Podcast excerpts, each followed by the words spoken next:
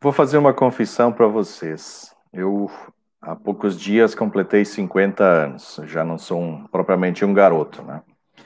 Tenho me envolvido cada vez mais com a temática da longevidade, e por diversas razões, mas também porque eu estou envelhecendo, né? Isso acontece com todos.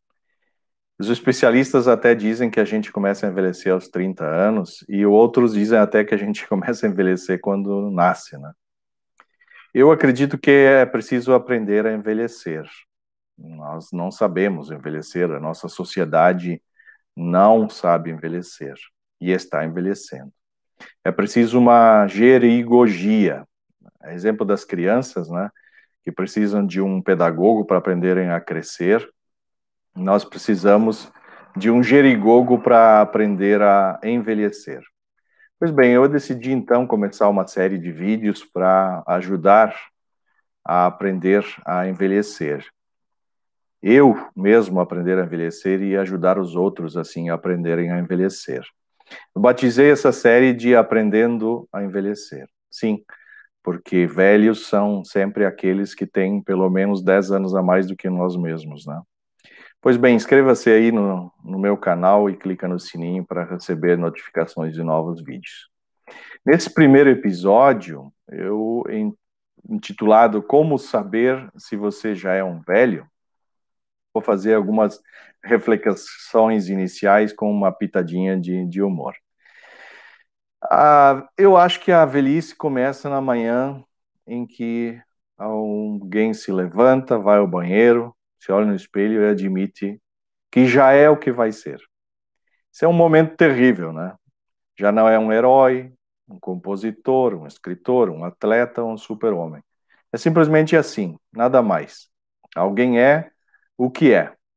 Já não existem sonhos de glória, nem milagres, simplesmente a velhice, nada mais. Primeiro desafio, nesse caso, é evitar o momento da verdade.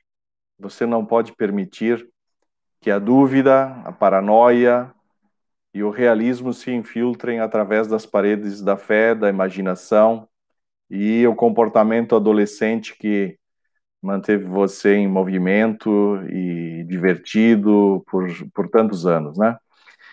Você tem de manter longe de si o conceito de que tem a mesma idade que o resto do mundo diz que você tem. A maioria das pessoas não pode descrever a velhice de um modo que o satisfaça totalmente. Sabem que está lá fora, esperando. Ou já estão nela, né?